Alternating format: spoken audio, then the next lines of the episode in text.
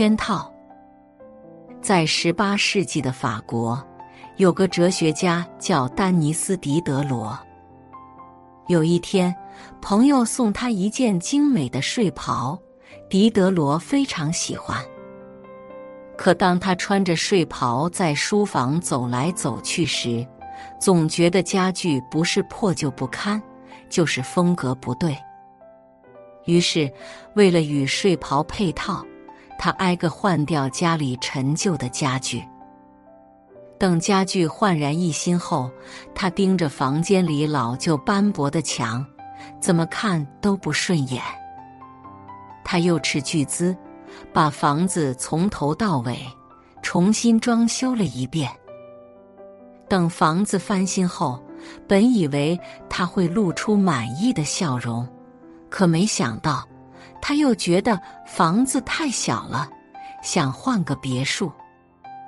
就这样，他不仅花光了所有积蓄，还欠了一屁股外债。没过多久，债权人开始上门催债。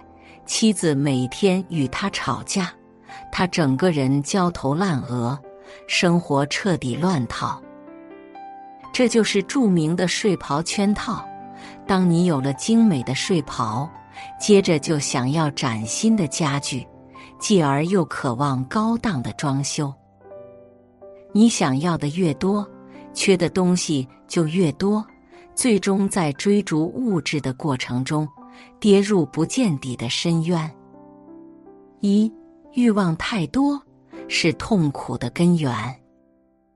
每个人都会面临睡袍圈套，它可能是一件新衣服、一顿美食，是你任何想要的东西。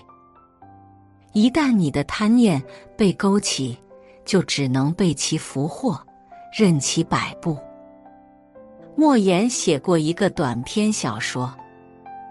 有个穷汉子，背着枪在一片沼泽地里打野鸭子。一开始，他按照平时的量填充火药，一枪打死一只野鸭。眼看着鸭子那么多，自己打下的却这么少，他便开始往枪筒里多倒了些火药。果然，猎枪的威力增大了一些，一次打死了好几只野鸭。就这样，他兴奋起来。每开一枪后，他都往里面填充更多的火药。结果最终因为装药太多，炸了枪膛，把自己给炸死了。为了满足不断增长的贪念，穷汉子最终弄丢了自己的性命。清朝学者申居云曾说：“纵欲之乐，忧患随焉。”对外物的渴求是人的本能，但一味放纵满足，往往会给自己带来痛苦。看过一个叫打火匣的寓言，一位士兵从巫婆的手中得到了一只打火匣，凭借它可以召唤神犬，能帮人实现任何愿望。不过每用一次，打火匣的火焰。就会暗淡一分。起初，他让神犬偷窃路人的财物，得到钱后，他立马住进豪华酒店，每天大吃大喝。等到挥霍一空后，他继续让神犬去偷更多的东西。后来，他嫌这样来钱太慢，于是直接命令神犬去抢劫商行和钱庄。靠着掠夺，他的财产迅速增长，内心也越来越膨胀。为了成为世上最富有的人，有一天，他命令神犬将国库搬来。没一会儿，他家就堆满了各种奇珍异宝。但就在这时，打火匣耗尽能量，彻底熄灭了。第二天。国王便派人找上门来，将他抓进大牢，判了死刑。想起稻盛和夫说：“没有节制的欲望是人生毒品。”当泛滥的贪念侵蚀了理智，结果就如故事中的士兵，亲手毁掉了自己。人的欲望就像是一个不断膨胀的气球，当你不断追逐更多的物质享受，这个气球就会越来越大，最终会爆开。欲壑难填，一个人若受贪念驱使，也终将被失控的欲望吞噬。二，管住欲望，才能控制人生。看过古希腊哲人苏格拉底的故事。一天，几位学生怂恿他去热闹的集市逛一逛。他们七嘴八舌地说：“集市里的东西可多了，您去了一定满载而归。”苏格拉底同意了学生的建议，决定去看一看。第二天，他一进课堂，学生们立刻围了上来，请他讲一讲集市之行的收获。苏格拉底看着大家，缓缓说道。这次我的确有一个很大的收获，就是发现这个世上原来有那么多我并不需要的东西。尽管物质世界纷繁复杂，但一个人生存的必须却少之又少。懂得节制，才能拨开欲望的迷雾，专注自己的目标。吉利汽车创始人李书福身价数亿，日常生活中却极为抠门。在接受采访时，李书福曾当场脱下皮鞋向记者展示。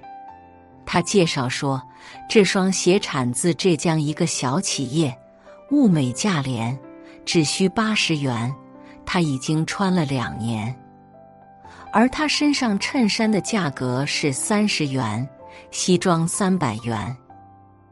由于穿着非常简便，有一次他去下属企业视察，还被挡在了门外。拦住他的保安说：“这座大厦谢绝民工进出。”有记者曾对他说：“你穿的这么寒酸，根本不像一个富人。”李书福笑了笑。生活简单一点，你才能不被干扰，专心做自己的事业。正是对物欲的控制自如，使得他能够全心全意扑在企业的发展上，最终将吉利做成了民营汽车的领头羊之一。庄子说过这样一句话：“物物而不物于物。”人应该驾驭外物。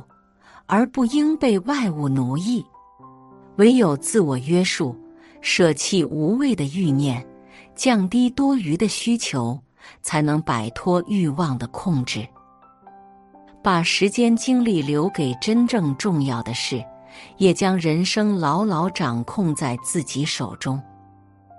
三人活到极致，物质低配，精神高配。一九八三年。历史学家葛剑雄出版了《西汉人口理论》，当年稿费就收到了五千元。那时他刚博士毕业，在复旦大学历史研究所工作，月工资五百元。这笔稿费对他来说是一笔颇为可观的收入。虽然经济变得宽裕，他的衣食住行仍照旧。不穿好衣服，不戴名表。有人劝他给自己添置些名牌衣物，他拒绝了，说名牌穿在身上是负担。此后几十年，他醉心于学术研究，不理外物，最终成为了历史地理学大师级学者。想起周国平说过。一个人只要肯约束自己的欲望，满足于过比较简单的生活，生命的疆域会更加广阔。物质的繁荣只会给生命徒添累赘。一个人真正重要的是追求精神上的成长。爱因斯坦是举世闻名的大科学家，但他的生活却非常简朴。在德国时，他住在普通老公寓，平常衣着就两件旧大衣，来回换着穿。一九二一年，他受邀到荷兰莱顿大学执教，学校要给他高规格的待遇，但被他婉言谢绝。他提的要求是有牛奶、饼干。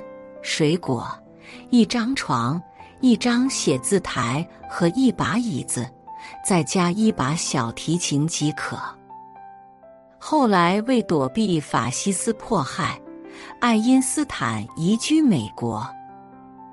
普林斯顿大学打算以当时的最高年薪一万六千美元聘请他，他却说：“这么多，能否少给一点？”三千美元就够了。有朋友问他为什么拒绝更高的薪酬，爱因斯坦回答：“多余的财产是人生的绊脚石，简单的生活才能给我创造的原动力。对他而言，钱财都是身外之物，只有内在的充实与饱满，才是真正的财富。”很喜欢一句话：“自由人以茅屋为居室，奴隶才在大理石和黄金下栖身。与其在物欲中沉沦，不如学会对欲望断舍离，放下那些求而不得的念头，停止永无止境的追逐，多给精神做加法。”才能看到生活的美好与真实，享受心灵的丰盛和富足。